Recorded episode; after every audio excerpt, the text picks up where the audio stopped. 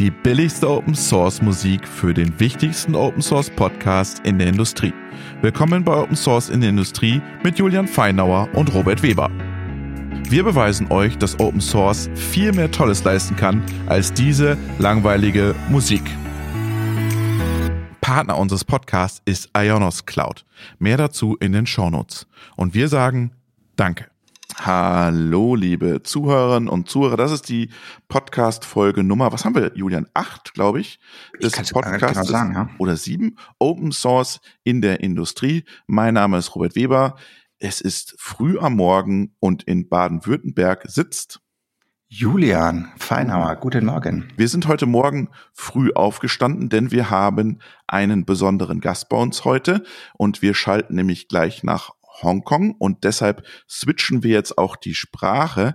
And in Hong Kong we are joined by Bryan Che, Chief Strategy Officer of Huawei. Hello, Bryan. Nice to have you as our podcast guest. Hi, I'm very happy to be here. Thank you. Uh, we hope you had a great New Year's celebration and you are already fit to talk about a little bit about open source in China. I am, yes, thank you. And it was a nice holiday. Okay. Um, before we start, um, I would like to ask you to introduce yourself to the listeners. Sure. Uh, so I'm currently Chief Strategy Officer at Huawei. Uh, so I'm living uh, in Hong Kong, uh, working in our headquarters in Shenzhen, uh, mainland China. Uh, so here, I look after a lot of the company's overall strategy in terms of what we're doing, especially driving a lot of what we're doing from an open source perspective. Uh, before joining uh, Huawei, uh, this is my fifth year uh, here now. I'm originally from the US. Uh, so I've basically spent my whole career in open source. so went to MIT to study computer science. I was there. I first installed NetBSD and Linux on my uh, desktop computer. I went to work for an open source startup, uh, which was uh, subsequently acquired by Red Hat uh, in 2002. Uh, spent 15 years at Red Hat uh, before coming to Huawei. We always welcome our guests with, with our first standard question. When was the first time you used open source and why? Um, the first time was probably in 1995. so, as I mentioned, you know, I was at MIT. Uh, so back then, uh, we had a, a computer system uh, called Project Athena, uh, where we had all these workstations around. Uh, and uh, back then, if you wanted, you could run a local copy on your desktop. so I brought a desktop uh, Pentium computer uh, to uh, university.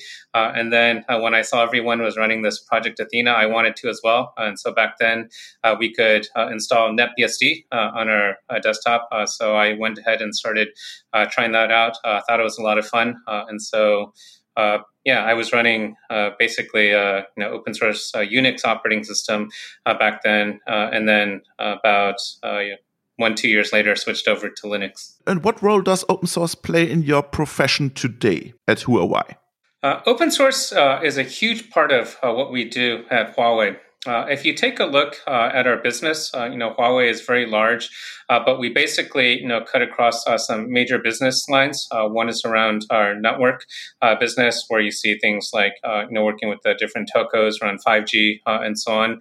Uh, we also have a consumer business uh, where we uh, have everything from our you know, phones to tablets to PCs and you know, earbuds and so on.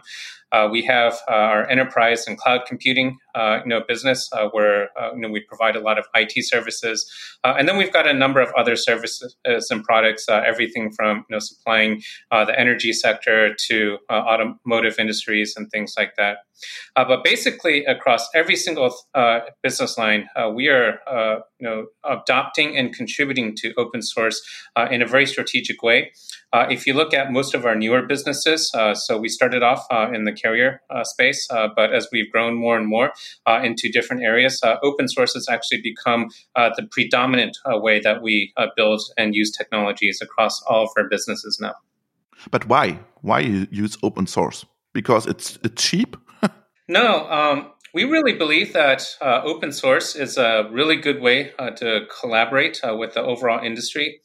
Uh, one of the things uh, at Huawei uh, is we're very, uh, you know, customer centric. Uh, you know, we try to do a lot, uh, you know, through our whole history in terms of how do we work with our customers, how do we satisfy their needs. And you know that's great, you know, as a single company, you know, servicing your customers. But as you start to come into these, you know, broad industry ecosystems, you really need to be able to have a good way to be able to push technology adoption forward, uh, to be able to, you know, make sure that you know as we work with our customers and partners, that we can innovate together and that we can contribute, you know, what we do into the overall industry. Uh, and so this is a big reason uh, why uh, we've been you know doing open source today. Uh, it's probably changed uh, for us uh, over the years. I think you know as we've matured, just as with many other companies. you know, for example, if I just use my consumer business as an example. Uh, you know, uh, we started off, uh, you know, with Android uh, on our uh, phones, uh, just like most of the other phone manufacturers here in China. and so back then, you know, open source was an important way for us to have a, uh, adoption and implementation of a mobile handset. Uh, as we started uh, to grow our market share and to advance our technologies, we started contributing more and more uh, into uh, the you know open source projects and the surrounding ecosystems. Uh, today, you know, we also uh, you know developed to the point where we have our own uh, open source uh, distributed you know IoT operating system, which we have contributed and donated you know into the community uh, under uh, you know the Open Atom Foundation in China and working with Eclipse Foundation in Europe. Uh, and this is because uh, we were you know one of the early benefits uh, of being able to adopt uh, these open source operating systems. And so we started to create our own. we saw in, how important it was both to give back to the community, but also to work with them to grow these ecosystems. I have probably a question regarding perhaps you could say open source mentality because um, I mean, you, you, know the US very well, of course, and here in Germany, for the first time ever, a government, pretty new China, uh, German government, decided to state that open source should be promoted officially. And I also heard that uh, in China there's an official open source is a is an official strategic goal of the government. So do you see a difference in how China adopts open source generally to for example, the US?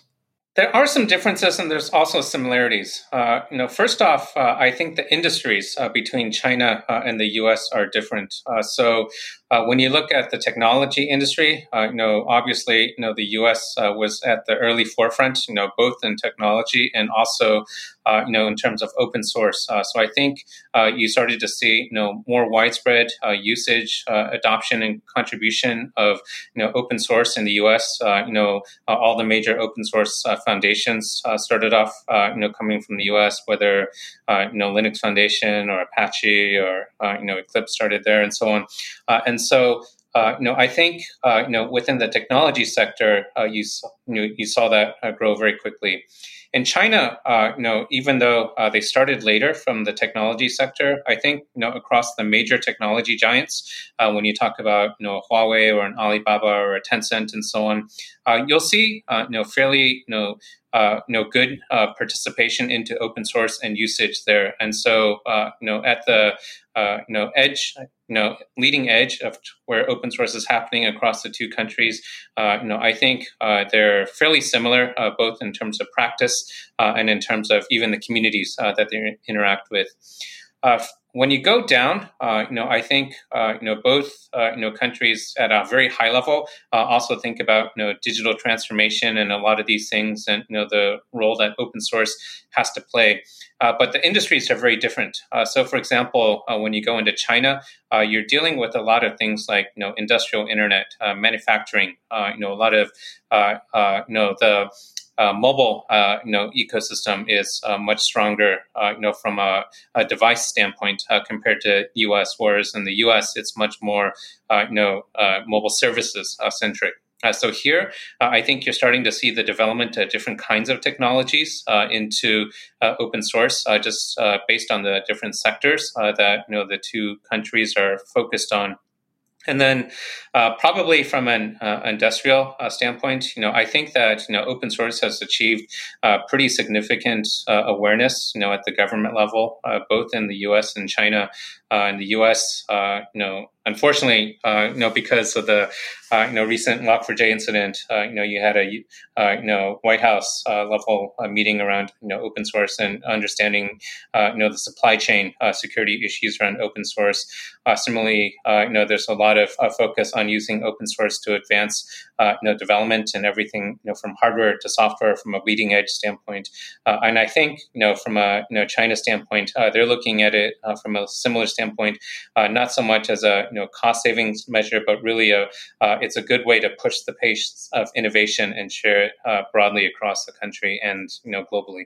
And what is difference concerning tooling, communications in China versus Europe or or US when you work on a on an open source project?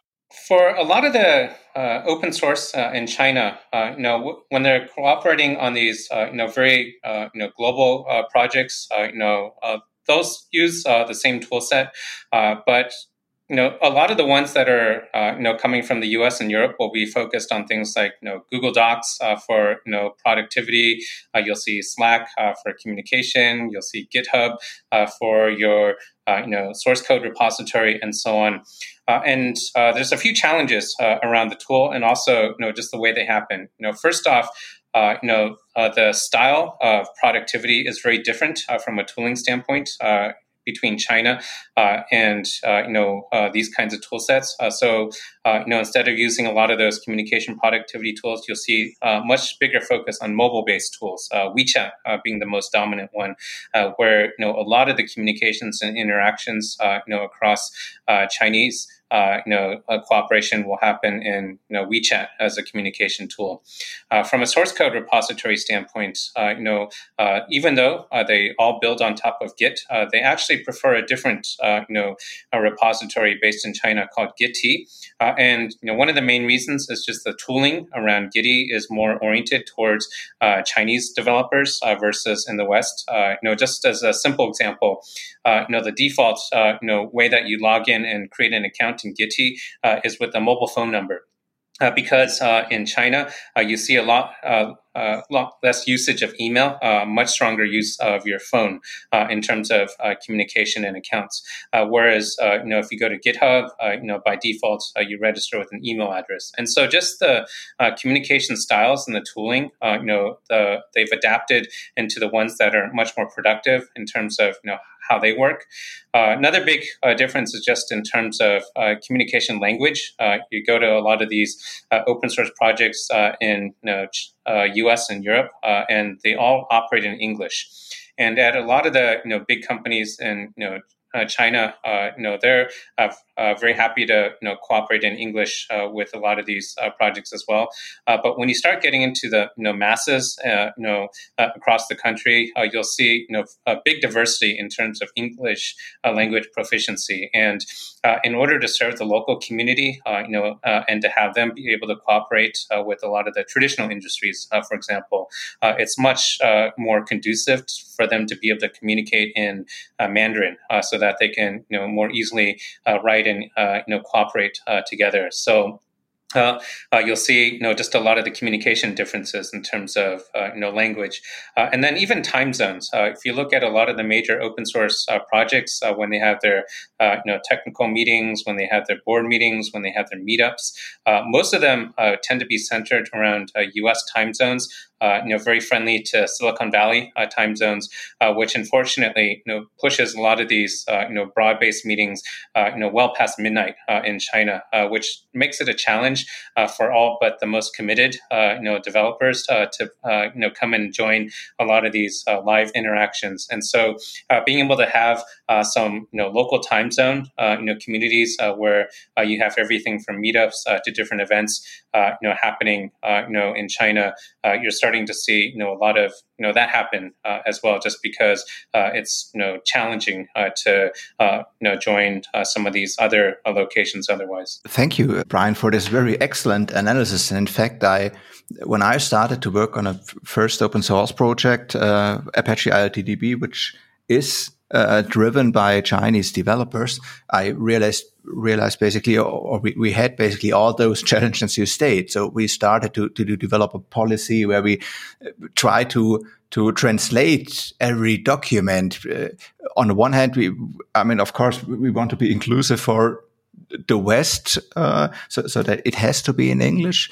Uh, but on the other hand, uh, many developers in China feel more comfortable uh, communicating in, in, in, Chinese, and um, so we uh, we ended up with with really doing many things uh, twice, and also with regards to meetings. Um, I know another open source project which has basically two community meetings one which is Europe and the US, and one which is Europe and China, because it's pretty tough to get the US and China together. So it is a challenge, but on the other hand, you know, I very do much appreciate, you know, this, uh, you know, community effort to be inclusive and to try to accommodate uh, so many different countries, languages, cultures. Uh, you know, I think this is a, a, very unique and very, you know, positive aspect of open source, just in terms of, you know, how willing everyone is to cooperate together. What about the ecosystem? Do you think there are, will be in the future different open source ecosystems? One, one Chinese dominated ecosystem, one US dominated ecosystem ecosystem, European uh, ecosystem, or do you think they will work together also? I think that uh, open source will continue to remain a global, uh, you know, technology, just as it always has been. You know, that's been one of the great things about it. Uh, but I think you'll start to see some, uh, you know, centers of gravity around e- different ecosystems uh, in different places. let me give you a, a few concrete examples. Uh, no, uh, open source uh, because it started in the U.S. Uh, you started to see all the major, you know, governance uh, organizations, uh, you know, especially with the open source foundations, you know, starting off in the U.S. but over the last couple years, as open source has become, you know, more important in these other geographies, you know, you mentioned, you know, in Germany how you're seeing, you know, it rise, you know, to the government level and so on. we're starting to see that, you know how do we start to build out a lot of these uh, similar capabilities uh, in other geographies? Uh, so, in China, uh, there's a relatively new open source foundation. Uh, it's uh, you know one two years old now, called the Open Atom Foundation.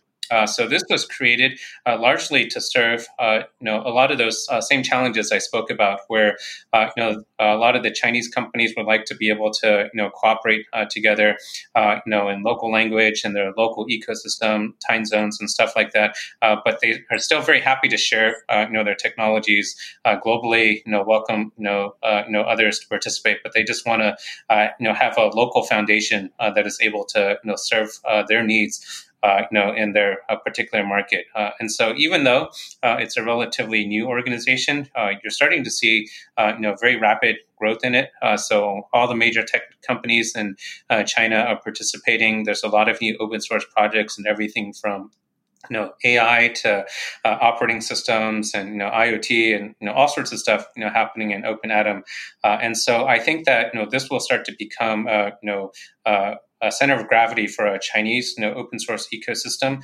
Uh, but on uh, and similarly in Europe, uh, you know, we saw that the Eclipse Foundation, you know, relocated, you know, over to Belgium uh, to uh, better address uh, their own membership. Uh, more than 50% of the membership in Eclipse uh, were European companies, and so uh, moving you know their you know base to Europe helped them get more involved in a lot of the European projects like Gaia X or Catena X or you know AI for EU and some of these things, while still making sure that their technologies remain global. Uh, and so I think you'll start to see that you know uh, you can't constrain you know open source in terms of where it gets adopted. So even though Eclipse is based in Europe, you know Java is used everywhere. Uh, even though Open Atom is based in uh, China, I, I, think you'll see their technologies used everywhere. And of course, you know the ones uh, in the U.S. have always been uh, used everywhere.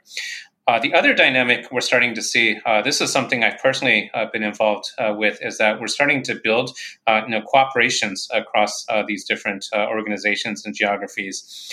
so one relatively recent one is that we've built, you know, between Open Atom Foundation and Eclipse Foundation, cooperation around a Huawei contributed project uh, called Open Harmony.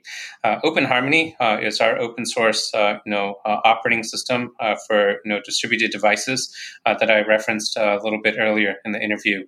so what uh, we did is we uh, donated uh, this uh, you know project uh, to the Open Atom Foundation in China uh, because you know you look at a lot of uh, you know the device manufacturers uh, and so on.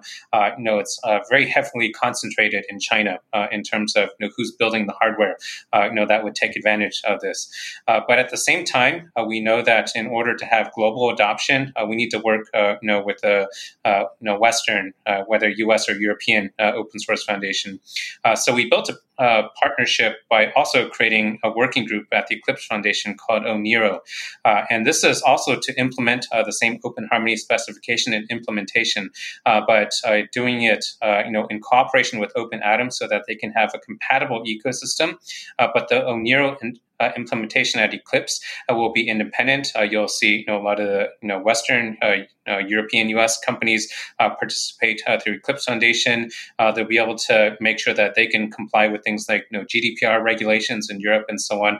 and so this makes it possible to build these you know, cross geography cooperations on open source, even where you have these centers of gravity starting to focus in different geographies now do you have different rules in the Chinese Foundation compared to Eclipse or to Apache, or, or is it nearly the same as rules?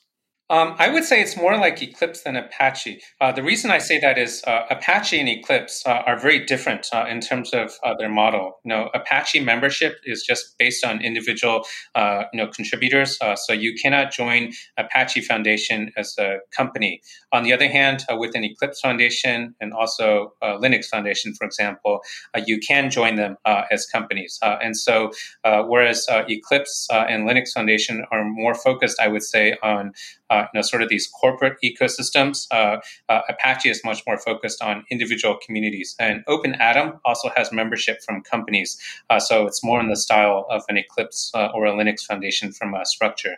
But in terms of uh, the way that they run, they're very similar. I would say, you know, they use OSI approved open source licenses. they set up, you know, uh, you know different you know sub foundations or working groups for different projects. Uh, you know things are done by you know votes and elections. You've got different technical committees and so on. So a lot of the structure, uh, you know, they learned uh, and you know the open source way, right? Uh, you see what works in the community, and you don't want to create something totally foreign. You know, and so they've adopted a lot of the best practices from these existing open source foundations and just made it so that it's you know localized into China. So you, you mentioned the, the companies and uh, but who supplies the code? Is it mainly companies or individuals? Uh, you mean with an open atom? Yeah, in China or uh, in in the foundation.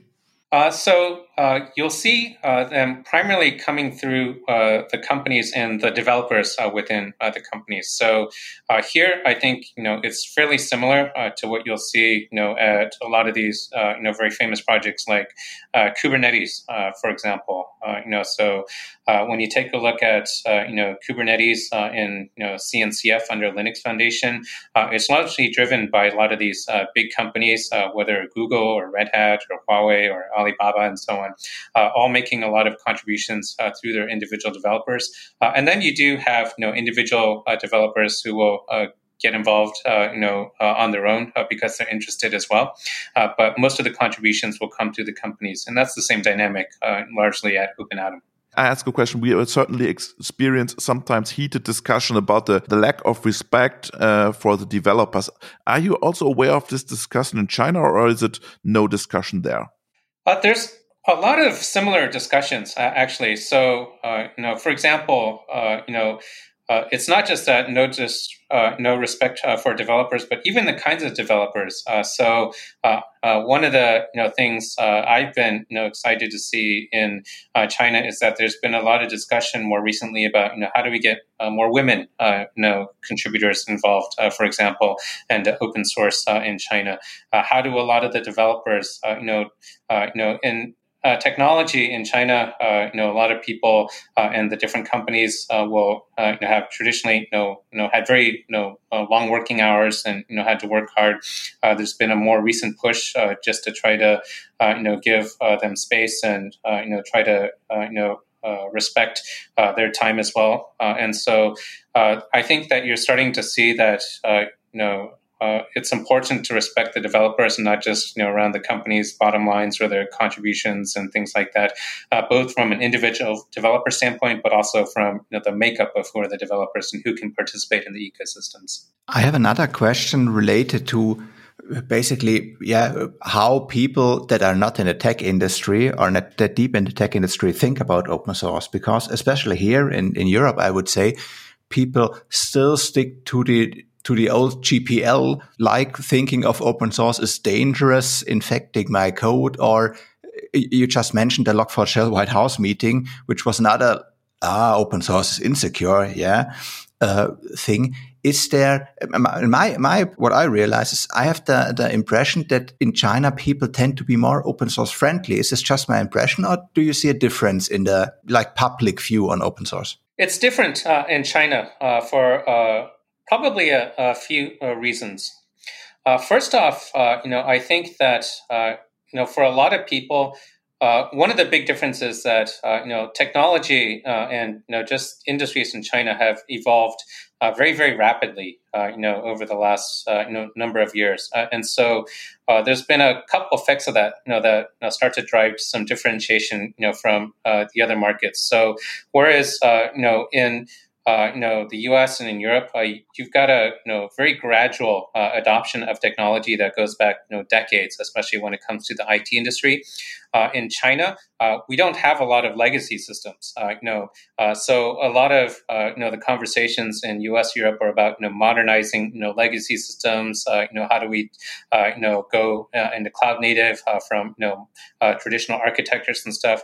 a lot of that is a very different kind of conversation. It's really about going from analog to digital. Period uh, in a lot of these Chinese industries. And so, uh, on the one hand, uh, uh you're not wrestling uh, with a lot of the you know legacy, uh, you know proprietary code mindset, but on the other hand, you're dealing with a whole different mindset, which is you know just how do we move into technology in the first place?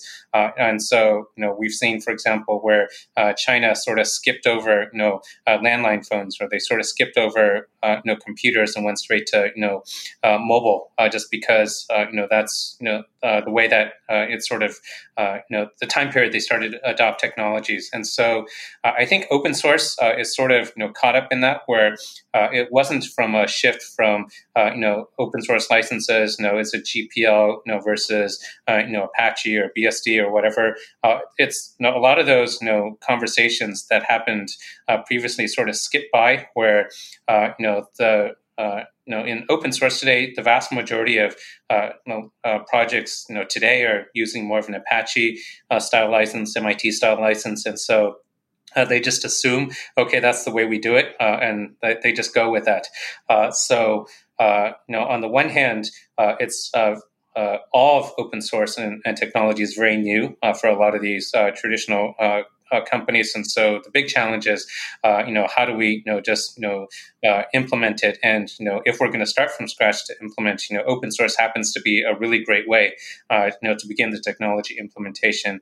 On the other hand, uh, because uh, it's, you know, a big hurdle to go from, you know, very traditional to, you know, modern, you know, that's where a lot of the challenges come from. At the end, I, I, also have one one more question. We talk about a lot of transparency, the digital sovereignty, and uh, transparency is very important. And is it a chance also for for Chinese companies using open source to to solve this transparency problem with Europe and USA? What do you think? I would probably uh, just before you answer, Bryan. This is an excellent point. I also wanted to bring in. I, I just had a re recently a discussion with a with a German company about an open source project driven by uh, China, and they also um, yeah had some how to say headache with it and say okay their customers may have uh, may see this as an obstacle or, or may have a probably be uncertain uh, if there's some kind of hidden code in it or whatever. I think this, this goes in the same direction as Robert's uh, question. Is, is open source a way to yeah, provide the necessary transparency to make everybody feel good? Open source helps, uh, but uh, I don't think uh, in and of itself uh, it can solve everything. the reason I say that is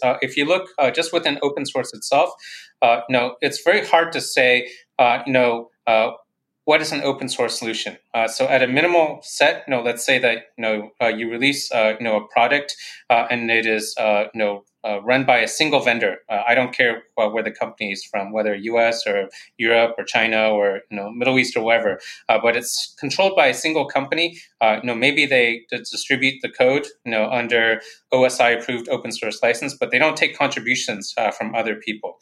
so if you're going to bet your business, you know, on this technology, whether it's open source or not, you're going to have challenges in terms of similar to if you're adopting proprietary software. You know, if you start to change the code, you get into something you know unsupported. Uh, your uh, uh, consumption of this uh, may likely be as a cloud service, uh, you know, not just as software that you run in your own data center. Uh, and so, when you get uh, as a cloud service, there's a lot of other intermediating technologies uh, around, you know, how you get the technology, you know, and consume it. So, for me, uh, it's not important uh, enough just to have openness at the source code.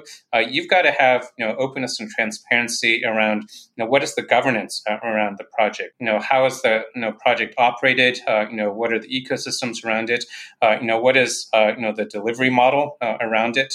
you know and how is that you know being run. you know I think in Europe, for example, this is why you've got the rise of these you know, initiatives like you know, Gaia X, uh, which is focused on uh, digital data sovereignty, because uh, it turns out uh, that you know one of the uh, most popular ways now to consume software as a service through cloud, and so we've got to make sure that these things are also uh, done well. And so, what you then want to do is sort of push, you know, openness and transparency uh, and sort of uh, supply chain security, if you will, you know, up and down uh, through uh, the stack. You know, open source is uh, very good, and if we can push it through an end-to-end chain through this, then I think it goes a very long ways towards addressing the transparency. But just have you know one component in the stack, you know, open source, it's great, but not sufficient. Thank you very much, uh, Bryan, for the outlook of open source in China. And we say thank you very much and greetings to Hong Kong. Thank you.